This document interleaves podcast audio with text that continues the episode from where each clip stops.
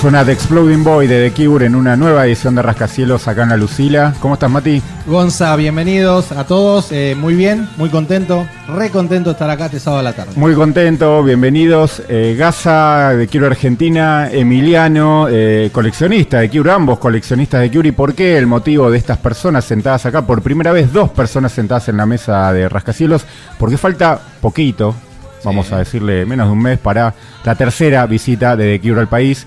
Y quisimos hablar de esto con dos especialistas, de los que más saben en el país de The Cure, de la banda Robert Smith.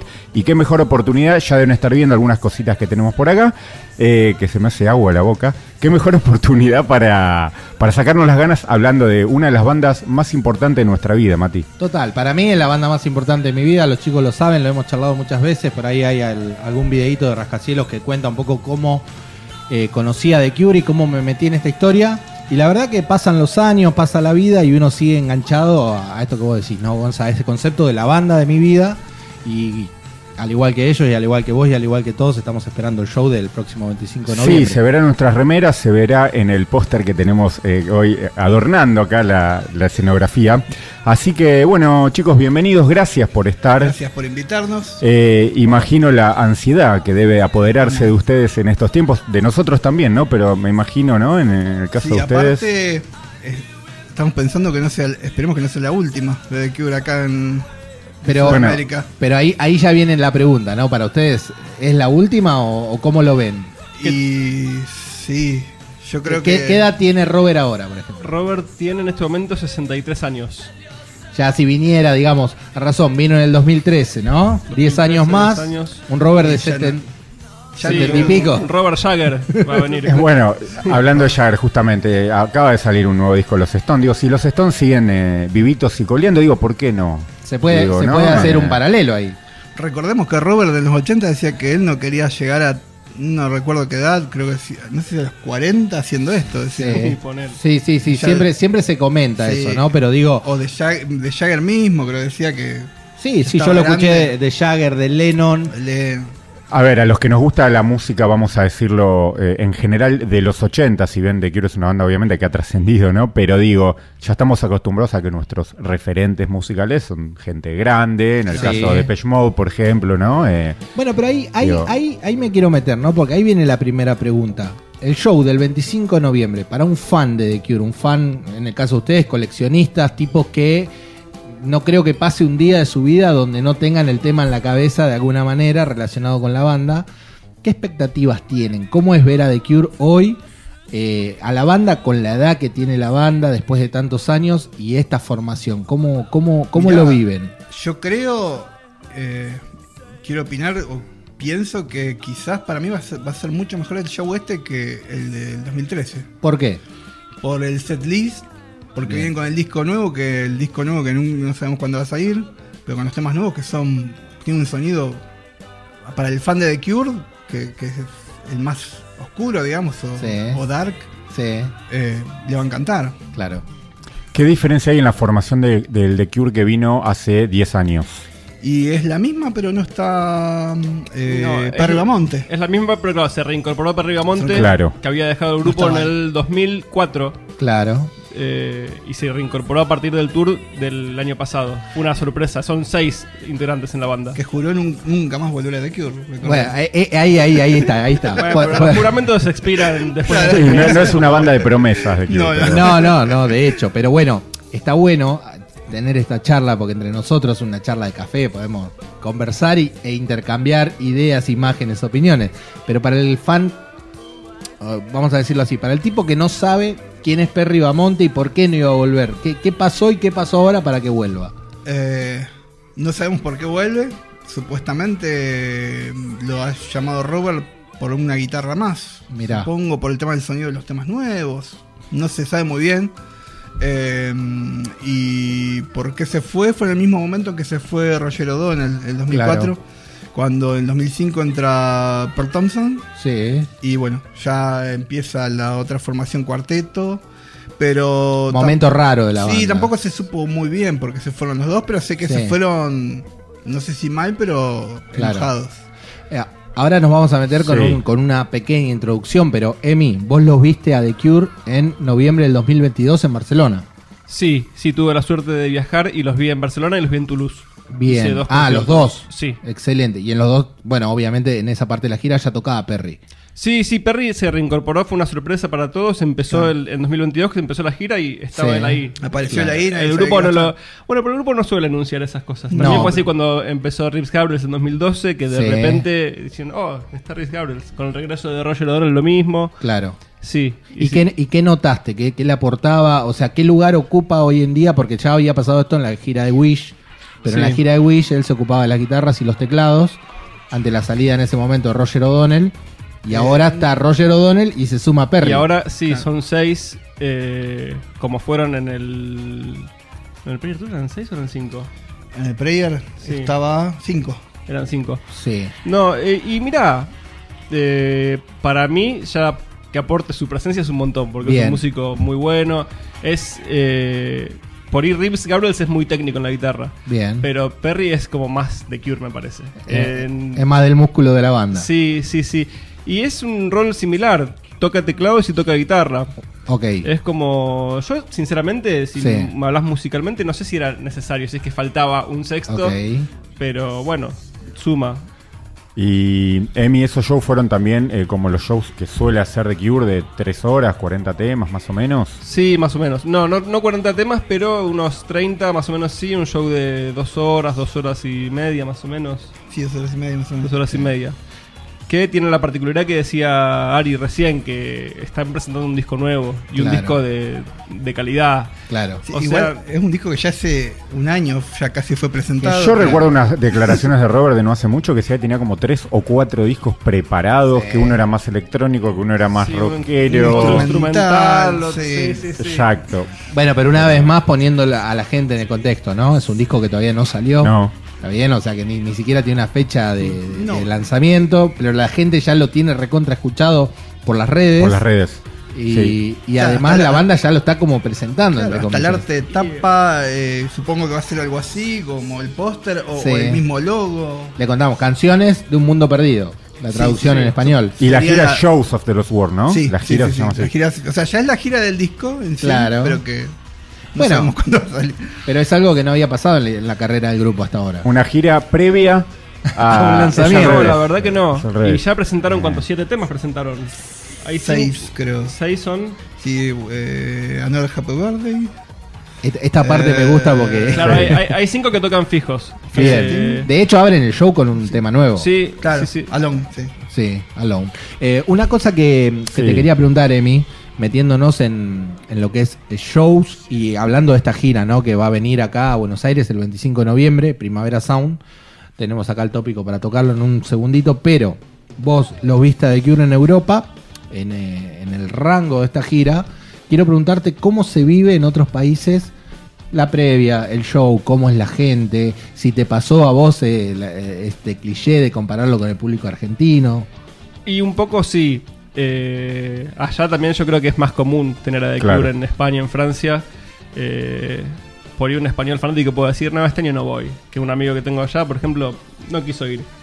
Al- y sí, la gente es como más tranquila, pero yo creo que es por la costumbre. Mira, yo elegí vivirlo de, de modo distinto. El de Barcelona fui, eh, no sé cómo decirle, el Palo San Jordi es una especie de popular, digamos, pero es una- un estadio cerrado, techado, que es como chiquito, no es como si fuera un, un River. Le recordamos a la gente que ahí Depeche Mode grabó un CD y un DVD Exactamente, Ah, un ok. lugar donde suelen tocar las bandas internacionales prácticamente todas. en Barcelona. Sí. Eh, ese lo vi desde, desde sentadito, desde atrás, lo grabé, todo lo pude grabar bien. Sí. En cambio el de Toulouse eh, dije, bueno, ya está, show europeo, gente tranquila, voy al campo, voy adelante de todo. Sí. Y bueno, sí, eso es un cliché, bueno, pero pude verlo adelante de todo. Sí. Eh, y como tranquilo, estaba contra las vallas con mi esposa. ¿Algo de Pogo?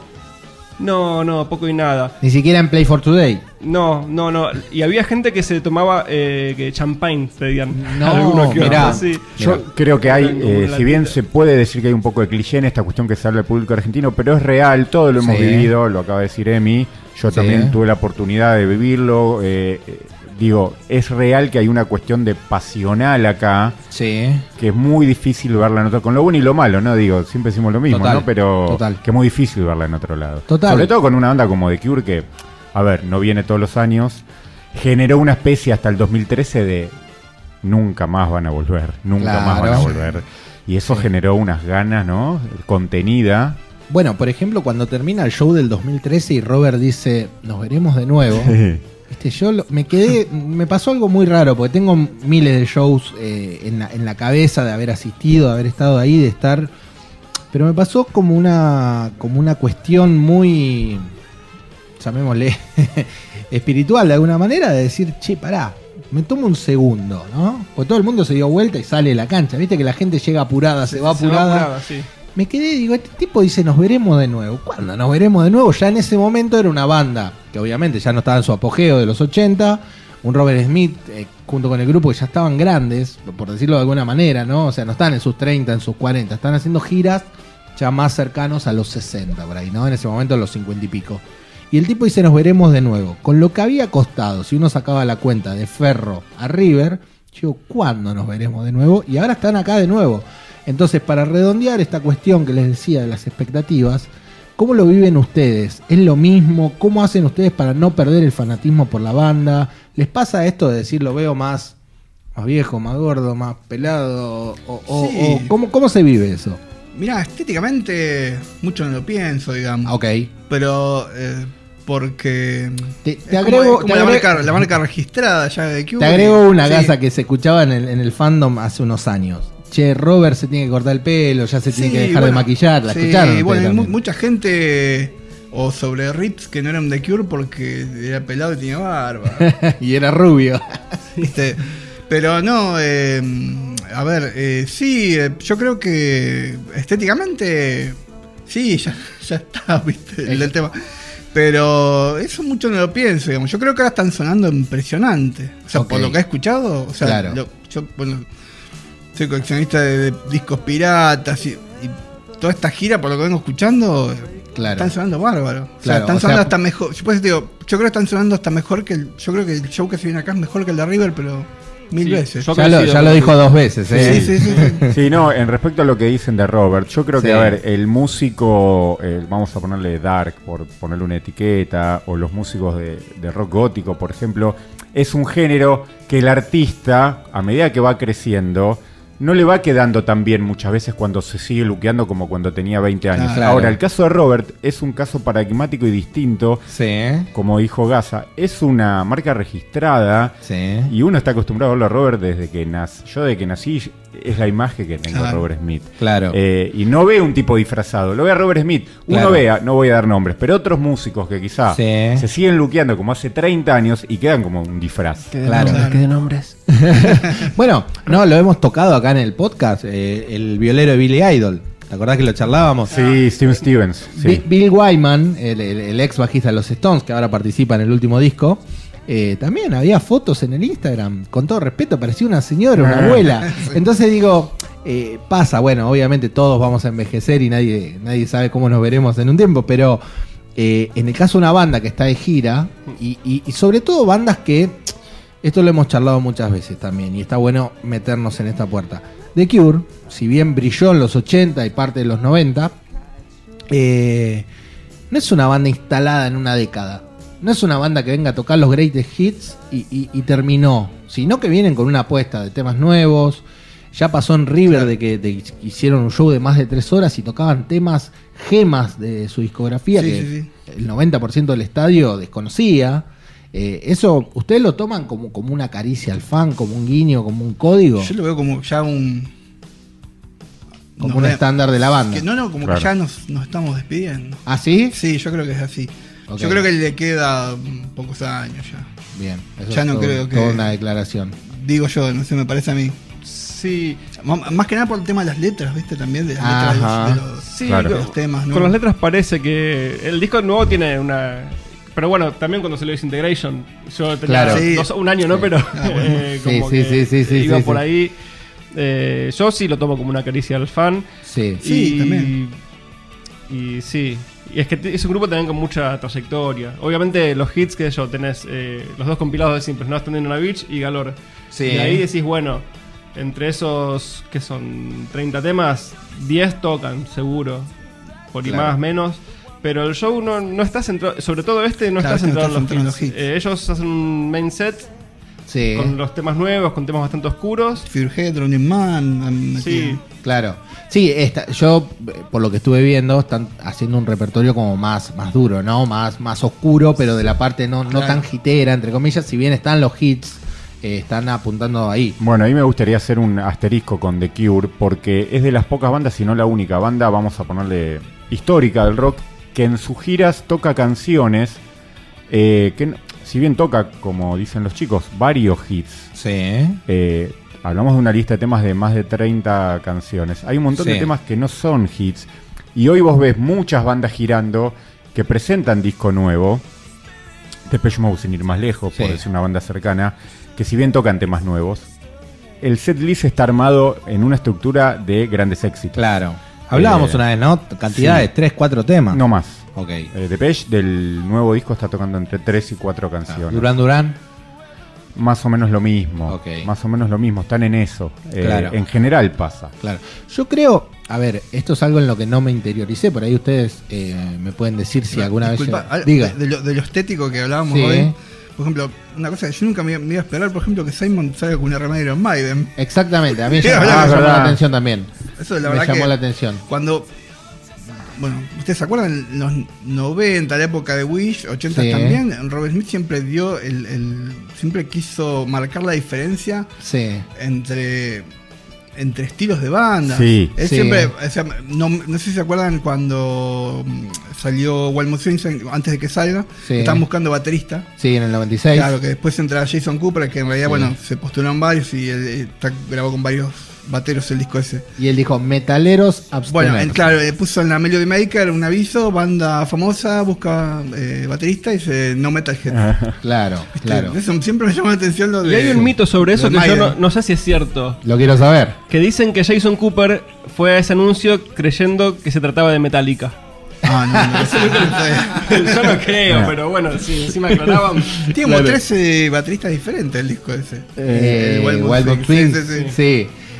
Vamos a dejar después para otro momento de la charla un eh, capítulo aparte sobre los integrantes que tuvo de Cure Sí, historia. sí, sí, que sí, es sí. un tema aparte. Ahora, recién, Gaza, eh, nombraste a Simon. Esto está fuera de guion, pero me acordé. Sí. Y hace no mucho salió un tweet sí. de él diciendo que se iba a la banda. Que se básicamente. iba. Y Lo, lo pusimos, apenas salió, lo pusimos en rascacielos consternados. Sí. ¿Cómo lo tomaron ustedes? ¿Qué es lo que pasó? Si saben, porque al poquito tiempo, Mirá. no sé si lo desmintió, pero quedó en la No, nada. no desmintió y quedó en la nada y siguió tocando. Pero por lo Pero que yo, sé. yo quiero ponerte una alfombra de esta entrada. Sí. Porque fue justo antes de esta gira. Claro. Fue en un momento. Fue este donde- año, creo, ¿no? O el año No, pasado. no, no. Fue el año pasado. Y em, el año pasado o el anterior, porque fue saliendo de la pandemia, me acuerdo. Sí. Lo Yo creo que fue 2022, pero no estoy seguro. La verdad. Para mí fue, Eh, bueno, Me pero- parece que fue antes del, sí, del, de, de la gira del 2022, que es esta, Seguro. digamos. Que fue una bomba que cayó así de la nada. Y... Pero lo quiero hilar con lo que vos dijiste antes. Robert dijo, tengo tres discos. Él dijo, tengo tres discos. Porque, a ver, todos sabemos que el timón artístico de la banda lo lleva Robert Smith. Sí. También ahora después cuando nos metamos en los personajes y en las relaciones, vamos a sacar las conjeturas de cada uno en cómo se dan esas relaciones. Pero para darte el pie, Gaza. Antes de, cuando Robert dice, tengo tres discos y nos estamos poniendo de acuerdo, en Sí. el medio de ese lío, Simon se va. Sí, y por lo que sé, Sí. por información que no puedo velar quién me la dijo, eh, sí, se enojó y se fue. Por Y- ese motivo. ¿Tenía que ver con lo musical para vos? No sé el motivo, pero se enojó y se fue. Eso es cierto, él se quiso ir. Claro, Y puso ahí que no iba a tocar más con The Cure. claro. Después, bueno, lo que pasó después, que apareció después Bueno, en ahora- show, ah- ya no sabemos, pero por lo que es info que tengo es que sí, él se enojó y ya no iba más con Cure. ¿Cómo fue la reacción de ustedes cuando vieron esa noticia? Yo puedo decir la de casa. Ajá. Sí, sí, no. La verdad que no, no entendía, yo no entendía nada, ¿viste? Sí, sí, sí. Aparte. Un sábado a la tarde, ¿te acordás? No, la tarde, sí, sí, Loco, se fue Simon. Ah. ¿A dónde le dije? Emi, Y mi reacción fue la de rascacielos, con- consternado. claro. Claro. Y muy desconcertado, sobre todo. Dije, ¿qué pasó? Sí, claro, claro, claro. Eh, pero bueno, también era una época que la banda no estaba todavía tocando, de vuelta Claro. después de la pandemia. Dijimos, Sí, creo que era, no me acuerdo ahora, creo que era antes del, de la gira del 2022. Me sí, sí, sí, seguro. de... si hubiese sido durante era un escándalo. Claro, sí, De hecho, eh, Simon estando en el grupo, luego de aquella pelea en la época de Pornography, solamente faltó en un tramo de una gira, si no me equivoco, fue la gira de Wish. Claro. lo reemplazaron, ¿no? De los integrantes de The Cure actuales o, o anteriores, el único que tiene un libro oficial es LOL donde cuenta su parte de verdad de la historia. Eh, sí, sí, sí, es LOL Tolhurst. Digo parte porque digo, cada uno, siempre las bandas pasan, ¿no? Cada uno cuenta su historia y su verdad. Después, sí, y eh. Robert Smith no dijo nunca nada sobre eso. Sobre, opinó sobre, sacar una biografía. Ah, sobre, el libro, del LOL. Creo que el que opinó fue O'Donnell, el que no le gustó nada. ¿No le gustó? No, no, puso, viste esos tweets, pone tweets medios eh, sarcásticos. sarcásticos. Sí. Y creo que había puesto eh, no se crean. No, es creo que es eh, el libro de LOL es un libro de, de ciencia ficción, algo así puso.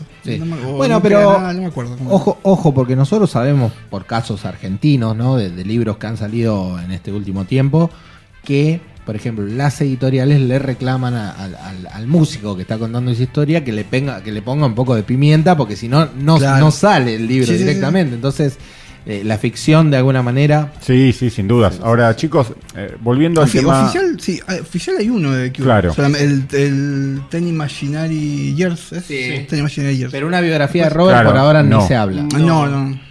Bien vendría, ¿no? Me parece un personaje que, vale la pena. Leyendo, esto es una cosa que le cuento a la gente y le cuento a los chicos. La semana pasada estuve leyendo el, el archivo de la revista Pelo. ¿No? Y entonces, bueno, caprichosamente me metí en las bandas que me gustaban y me metí en casi todas las que salió de Cure. Y las noticias siempre eran, bueno, The Cure está grabando el último disco porque el año que viene Robert Smith va a ser solista y va a sacar... Sí, solista, sí, constantemente. Sí, dos discos, una biografía y bueno, cosas que nunca pasaron, ¿no? Pero se ve que esas profecías que hablábamos recién siempre estaban dando vueltas. Eh, ahora, chicos, volviendo al show del 25. Eh, si vienes en el marco de un festival, ellos tocan no solos, pero son la única banda, vamos a poner la diferencia del día posterior, la única banda de cabeza de cartel, de alguna manera. El show, según dice Robert, va a ser un show igual a el que hacen en un estadio solos. Sí, de unas dos horas, y media. sí, sí, sí, dos horas y media que es lo que está haciendo ahora, ¿no? Sí. Aparentemente, suponemos que es eso. Y por lo que yo vi el setlist, en, ellos ya empezaron la gira de festivales. En el Riot Fest, ¿cuándo fue? El mes pasado. Sí. sí. yo supongo que va a ser la misma lista, que es la misma lista que vienen. Lo que me, llama la atención es que sea una lista así para un festival. Que es muy con pocos hits. Los hits a lo último. Los temas nuevos más los temas. ¿Y en cuanto a la duración, Gaza? Eh, por eh, ejemplo, la, del Riot Fest. El Riot Fest sí, también, dos horas y media. dos horas y media. Sí, fue lo mismo que se venía. Un poquito menos que en River por ahí. En River. River fueron 40 temas, si no, no sí, me equivoco. Sí, fueron 38. sí, dos, sí. 240. Y no me tocaron uno de mis, de mis, favoritos. ¿Cuál faltó? A Night Like This. quizá mi favorito de Cure, no, no lo tocaron. Tuve todo el show esperándolo así. Porque habría, había, había esto que hablábamos antes, ¿no? Del código con los fans, pero también un poco un capricho de Robert. Se decía en esa época que estaban girando con Tim Pope. Claro, el, director de, todo, de casi todos sus videos. Vino acá a Buenos Aires. Y que estaban eh, grabando la gira para documentando, digamos, de alguna manera la gira, entonces que ellos elegían algunos lados B o algunos temas no muy radiables para meter dentro del repertorio, cosa que les quedara una caja con todos los temas de la historia de The Cure grabados en vivo. Y bueno, tocaron temas de The Top, tocaron temas de, del disco del 2008, que después nos vamos a meter ahí, pero cosas que la gente decía, que están tocando? Ron Number, que es una canción que me gusta, pero... Es el extra de Galor. Claro, el extra del compilado Galor. Pero es una canción que ya. Lo, que tiene Brock Number es que es un tema que grabaron justamente Robert con Jason Cooper con Rips Gabriel, el 98. Ah, ¿No están los demás? No, no, sí, sí, pero ah. todavía no era miembro Red Gabriel. Claro, fue una colaboración y yo creo que también un poco venía por ahí decir, bueno, se suma el chabón a la banda, vamos a tocar su tema. Claro, ah. fueron como cinco giras que no lo dejaban de tocar. No, a mí me encantó. No, no, pero venían con Rock Bueno, eso pasa mucho igual con el tema de las regalías, viste, que a veces meten, che, vamos a meter tu tema. Ustedes me, me sabrán decir, seguramente, quizá me falla la memoria, que después de River habían tocado en México y creo que fue el cumpleaños de Robert, que hicieron como 50 temas. Y si ah, no me equivoco, fue un día con un temblor. El día del cumpleaños. En la Ciudad de México. no sabía lo del temblor. Sí sabía que o ellos. El día anterior ahí, sí, me acuerdo. Sabía que ellos habían apostado a hacer el récord. Que sea el show más largo creo de, que era el de- cumpleaños de de la cumpleaños de Robert, Quiero me hacer un paréntesis Sí. eh, con Gonza. A Night Like él no faltó en ningún concierto de la gira del año pasado. So- ah, bueno. Del año no, pasado, no. Eh, No, eso Ríos para por si acaso. Está bien. y después Que no sí, lo saquen ahora, ¿no? Porque el recital ese del cumpleaños de Robert tiene la particularidad, la otra vez estaba viendo la página Cure Concerts, que es una Sí. guía que es muy buena, Sí. que vos tenés todos los shows por año. Y tiene como una parte que es como que eh, sobresaliente, es una cosa así, no sé Sí. cómo dicen, outstanding, no sé. sí. Y bueno, eh, entre las estadísticas, ese show fue el más largo de la historia de la banda. Claro. Ah, sí. bueno. Bien, entonces ahí está. Claro, Teníamos sí, el sí. dato cierto. Porque era, ya el show de acá era largo y decíamos, wow, 50 temas, decíamos. No me acuerdo. Ahora, chicos, ¿tienen pensado ir a verlo a algún otro lugar de Sudamérica? No, yo no. Él sí. Yo a Uruguay llego. Vas a Uruguay. Sí. Tocan, a ver, ¿cómo es el itinerario de la banda acá en, en Latinoamérica, digamos? Y acá empieza, mm, bueno, digamos, empieza en México, en México. el 19, creo que no, el 19 de noviembre. Después sigue Perú, después sigue Argentina, después sigue Uruguay. ¿Argentina antes que Brasil? ¿Es? Yo no me acuerdo. Sí, pero me parece que cierran en Brasil. Mm. Me parece que en diciembre cierran en Brasil. Y en Chile Qué creo que tocan en un estadio solos, ¿no? No, eh, Mm. me parece que, no, me parece que cierran en Colombia, ¿eh? No me acuerdo. Eh, en Bogotá. Me Bogotá. parece que sí, que en Bogotá. en Bogotá, Sí, que ahora sí, le sí. cambiaron el nombre. Ahora, respecto a lo Sí. de eh, me gustaría también hacer una, remarcar lo de Uruguay, ¿no? No todas las bandas No, van a tocar no. en Uruguay, ¿eh? Agotó De hecho, es el primer concierto de Cure en Uruguay. En la historia. Claro. Historia, ¿Qué es el centenario? No, es en un lugar. ¿Cómo se llama? Que también es un. Es un teatrito de 15.000 personas. Y Mirá. ya tenés la entrada, todo. Sí, sí, eso yo dije, no, eh, a este quiero ir sí o sí. Claro. Es un concierto Único en la historia. Sí. Mucha gente de acá de Argentina se va a verlos ahí porque Sí. les parece más cómodo, como tocan con Slow Dive y, otra banda más. The Twilight no, Sad. No, no, es verdad, no, toca eh, Jazz Mustard. Ah, Ah, y mirá. The Twilight Sad. Es que son posterior como al show de claro, de- es como de si fuera un show Dos más después. solos, ¿viste? Claro. Entonces es, es como, Como, que- como un side show. Claro. Qué lindo, qué lindo, qué lindo momento porque lo habíamos averiguado, lo de Uruguay también, un poco, como dice Gaza. Yo no me dentro- acordaba, la verdad, pero... Sí, sí, dentro de un contexto económico complicado, la verdad que una pateada y nos ponemos contentos porque vas, porque la verdad que no- va- nos vamos a sentir representados de alguna manera, pero Sí, digo, entiendo... corresponsal. Claro, sí, bueno. y comunidad. va- va a haber- presente. va a haber ahí un, un corresponsal de- de- del espacio, pero lo que te quería decir es que tiene ese, ese halo de, de- de show único, de show más chico, de show eh, con gente, como dice Gaza, que no lo va a ver acá por ahí, que va a ir directamente allá. O sea, se entiende también, bueno, el precio de las entradas y demás cuando estuvimos averiguando en su momento. Sí. Una cosa bastante elevada, pero bueno, una cosa única, una pieza de museo. sí, sí, sí, sí, algo que queda para toda la vida. Como también pasó en el 96 cuando ellos vinieron a Brasil y A no Brasil. vinieron a Argentina. Hollywood, Hollywood ¿O no? Rock Sí. Festival, era así. Sí. Mucha gente se fue para. Lo que pasa que en ese momento no, me acuerdo que lo había anunciado el CIDE Clarín, pero dos semanas antes. Mira, Como no había inter- in- internet, Claro. ¿viste? Claro. Hab- había, pero creo que Sí. recién estaba empezando. Y lo de Ferro era mucho más reciente Claro, también. la gente no Claro. se enteraba tan rápido. Bueno, pero para, para cerrar este capítulo de lo que son shows, Sí. lo de Ferro que vos mencionabas Sí. recién, que después nos vamos a meter ahí puntualmente, Robert había dicho a Argentina no voy más. O sea, eso estaba en, su, en su diario. No sé si lo dijo o también fue una leyenda Sí, urbana, ¿eh? pero. Se, supo- se supone que habían expuesto los diarios de él, ¿no? Como que Sí. los habían puesto Sí, públicos. la Melody Maker. en, el, Sí. en el cine salieron también después. En la Pelo, no, En la una Pelo, en revista, la Pelo sí, una revista. Pelo. Sí, no, una- no, la revista Gigantes, que ahí la traje por Estaba ahí. la semana Ahí está, Claro, la sí, sí, sí. Que cuenta toda la semana en Sudamérica. Sí. Sí, eh, no, no Pongamos, no pongamos un poco en contexto a la gente, digamos, ¿no? Él tenía que- un diario sí, íntimo. Sí, pero que comenta, por ejemplo, todos los que lo que fue Buenos Aires es como Sí. que mm, fue una tras otra lo que le pasaba. ¿Hay Eh, imágenes de él en el Sheraton, puede ser? Sí, hay Sí, imágenes, hay imágenes, llegando a la, lo sí. llegando a la- un domingo a la mañana creo que fue. Uy, Prueba de sonido también. Prueba de sonidos, y eso está, está grabado. Y, Mucho sol, marzo. Sí. Sí, y los fans afuera. los Sí. fans afuera. probando sonido con la toalla, sí, sí, sí, Todos sí. los fans este que venían de, de, de- de la joda del sábado a la noche Claro. esperando ahí en la torre de los ingleses. Ah, tremendo. Ahora, para los que quizás no nos escuchan o nos ven y no son de, de Argentina, digo, el contexto 87, no venían bandas como ahora todos los años. Y no sé si The Cure en una época de, de grietas musicales, ¿no? Entre el punk, Sí. el dark y demás. Y quizá era la primera banda muy del palo que venía, ¿no? Sí, Ah, igual se le, se le dio mucha rosca en Sí. esos años de Cure acá y Sí, llenó bastante. Llenó, dos shows, y, llenó y había más gente afuera que quiso entrar. Pero... Y una época dark del rock argentino, lo hablaba siempre, ¿no? De, fricción. de soda, la sobrecarga, eh, Don Cornelio, digo, una época muy oscura en general de la música. Duna. Duna. Duna, corte. Sí, lo que pasa que sirve también para darle un contexto a lo que pasaba en el mundo, ¿no? Es esto de decir, bueno, así como ahora están de moda otras cosas que no nos gustan, en ese momento estaba de moda el dark, sí, sí. todo lo que era el post-punk y demás. Y The Cure Vamos a poner The Cure porque con Depeche pasó a partir de Violator en adelante, quizás, pero The Cure en ese momento estaba en el pináculo, ¿sí? Sí, claro. O sea, posterior a. Mucha rosca, la, la, rock and pop, la, la, revista, la, la radio de rock and pop. Eh, me acuerdo Maratón a la tarde con Eri Paluch. Sí que le daba un rosca, rosca, rosca. Claro. Eh, Vinieron en el mejor momento, vamos a decir. Sí, obvio. Fue la primera banda por inglesa que vino post Malvinas, claro. post dictadura, en su mejor momento, porque había venido y es en el 85. pero es como, qué sé yo. No, lo que pasa es que también hay que ver, ¿no? Eh, tanto Queen en el 81 como Yes en el 85 eran bandas que habían arrancado en el 73. O sea, eran bandas que de alguna manera ya se estaban convirtiendo en clásicos. eran leyendas, de algún modo. Y una banda joven en su mejor momento, viniendo a un país, como dicen ellos, en, el culo del mundo. Eh, y con toda esa parafernalia, porque las, críticas de, los shows eran eh, The Cure eh, generó un terremoto en caballito, ¿no? O sea, me imagino toda esa cosa del sonido. Quizás no había tope, entonces, este, nada, y la gente rompió todo aparte. dicen, Después, que, dicen que fue una bola de sonido.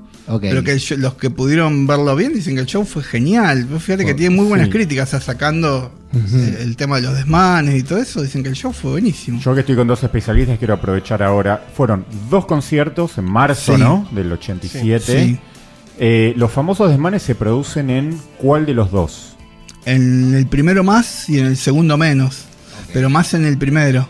¿Alguno de los shows llegó al final? ¿Llegó a finalizar? El primero sí, el, segundo no. terminó. El, claro, el segundo no. El segundo hacen una hora y cuarto de show, o una hora. Se desbanda todo. Sí, eh, no recuerdo en qué tema cortan y vuelven y tocan Kilian Arab no, eh, 10-15 Saturday Night, Kieran y se van. Y lo que se ve habitualmente en YouTube y demás que hay filmado, ¿de qué noche es eso? Eso es de la, segunda noche, del, 18. claro. Eh, no, no, eh, el primero fue el más. Ah, el primero fue el más El segundo, el, los desmanes fueron más afuera, según lo que me comentaron. Okay. Más afuera y adentro, igual había gente. Bueno, se ve las antorchas que están tirando.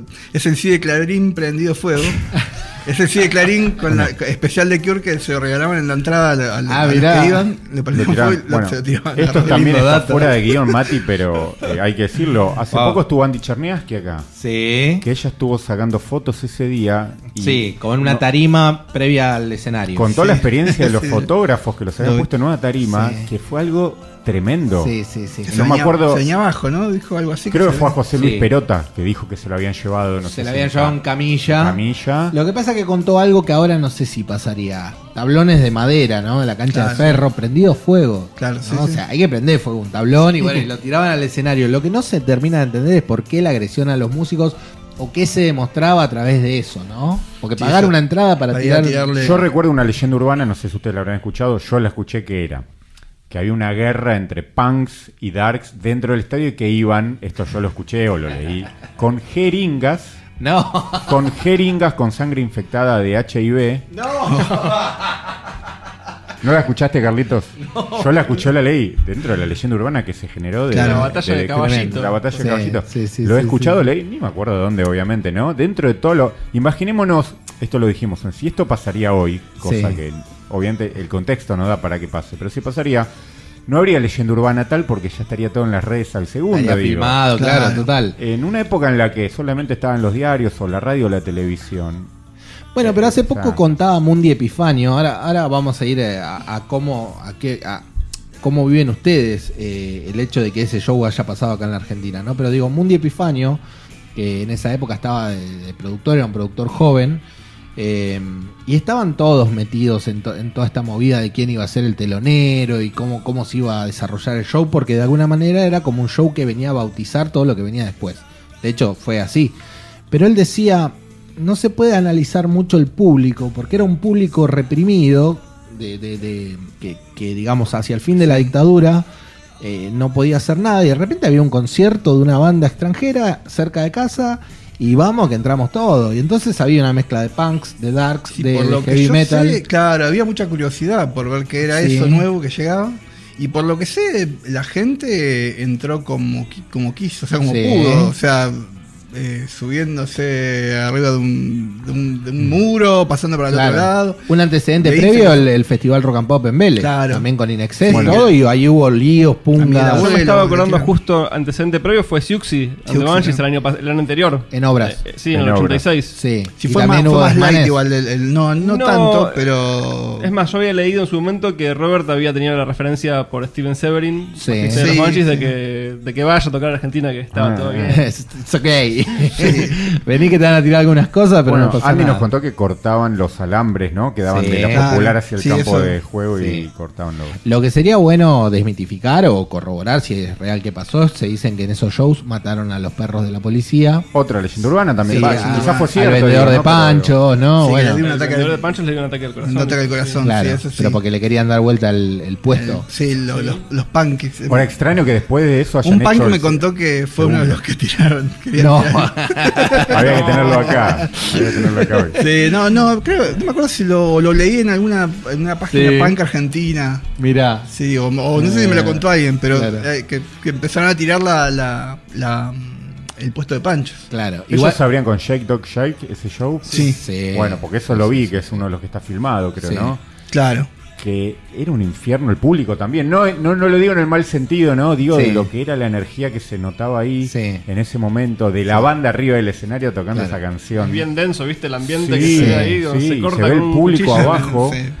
Era una cosa, ¿no? Claro. Que se, ven las, el fuego. Los proyectiles. Se, ven, sí. Sí, sí, se ve. si, si, lo ves detenidamente, se ve de la valla, que es una valla alta. Se ve el papel prendido fuego que, que lo tiran para el otro lado, o sea, para el lado del escenario. Claro. Sí, sí, se ve, si lo, ves la parte esa, cuando, pues está con unas cámaras, no sé, son cuatro o cinco cámaras. Había muy pocas cámaras. Viste, no está muy bien filmado en sí, pero digamos que cuando muestran la cámara de arriba y se ve. Ese dijiste es del concierto, el primero. No, del segundo, 18, segundo, el 18 de marzo. Sí, claro. Bueno, para, para darle un broche de oro a lo que fue Ferro, eh, el tema del diario íntimo, que es lo que contaba Robert, que salió acá publicado, porque me quiero meter en ese contexto de decir, un argentino fan de The Cure, de repente leyendo que el tipo dice, allá no voy más, porque, porque pasó qué cosa.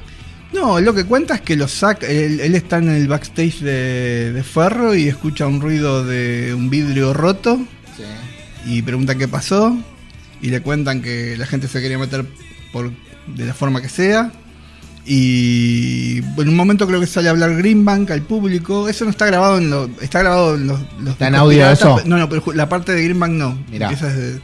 pero por lo que sé sale Greenbank a decirle que se dejen de joder, que si no no va a venir más nadie a, Buenos Aires a tocar. Eh, y siguió. Y bueno, ahí es como que los mandan a, tocar para calmar las fieras, digamos, un poco. ah, mirá. Sí, sí. Y bueno, durante. Creo que. La, parte, el, tema de los desmanes era cuando la gente de la platea se quería tirar. Claro. Este, y toda la gente que quería entrar. Dicen que también fue eh, afuera también había mucho lío y el segundo día dicen que el lío fue más afuera que adentro. Ok, este, claro.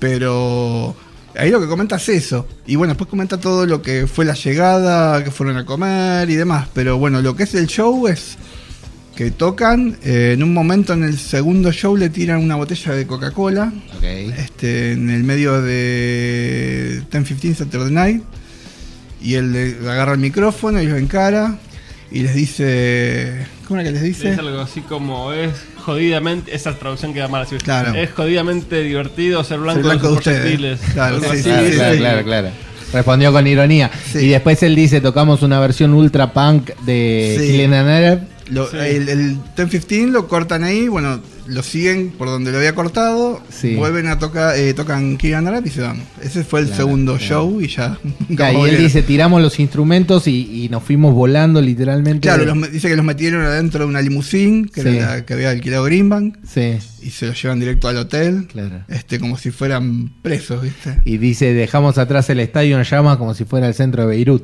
Sí, Sí. eso tal cual, sí, sí, sí. sí. Bueno, el libro que sacó Greenbank eh, Sí. habla de, de toda esta experiencia de Kieran Ferro. Desde la Ah, visión de él. De la visión de él, sí. Claro. sí. Y Bueno. lo cuenta como algo grave. Lo que pasa que, sí, lo que pasa que la pre, vos, vos lees, por ejemplo, hay un especial de pelo, de la, re- de la revista Pelo que salió, no sé si la traje por ahí. Sí. Eh, y que Pelo, sé que había, algo- había algo con el tema de la revista Rock and Pop y Greenbank, Ok. porque mm, eh, sé que no les dejaron sacar fotos y ellos Ah. sacaron fotos eh, sin permiso. Sí. Y entonces es como que la Pelo se, se adentraba más en los desmanes que en el recital Sí. por un tema de, Ah. de, ma- de mala onda con Greenbank. Creo que- Interna. claro, algo Sí. así. Este, por eso eh, ahí es como que en las, en las revistas pelos siempre se nota más que quizás este mm, eh, Había como más palo, digamos. claro con el- o, o se adentraba más en el tema de, de los disturbios que en el- Ok, que en el- claro. eso es lo que yo- por lo que yo leo de esas revistas y me acuerdo no Claro, sí, sí. sí. Eh, las revistas rock and pop no era más viste Más pro. te comentaba más del, del show digamos este porque bueno Era el la je- grieta era el del jefe 87. La grieta. claro Arrancó ahí. Interesante. Habría que hablar con vecinos de la zona, ¿no? Que hayan Claro. estado ahí y viendo los demanes de, de- de lo que de lo que sucedió.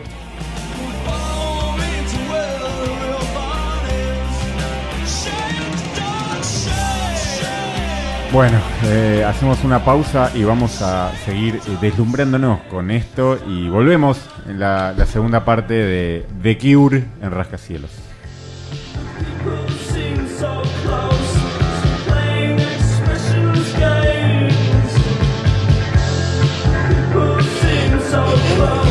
Be snow for the higher ground of the Highlands and Aberdeenshire. The potential for a few flurries over Balmoral the Hill Road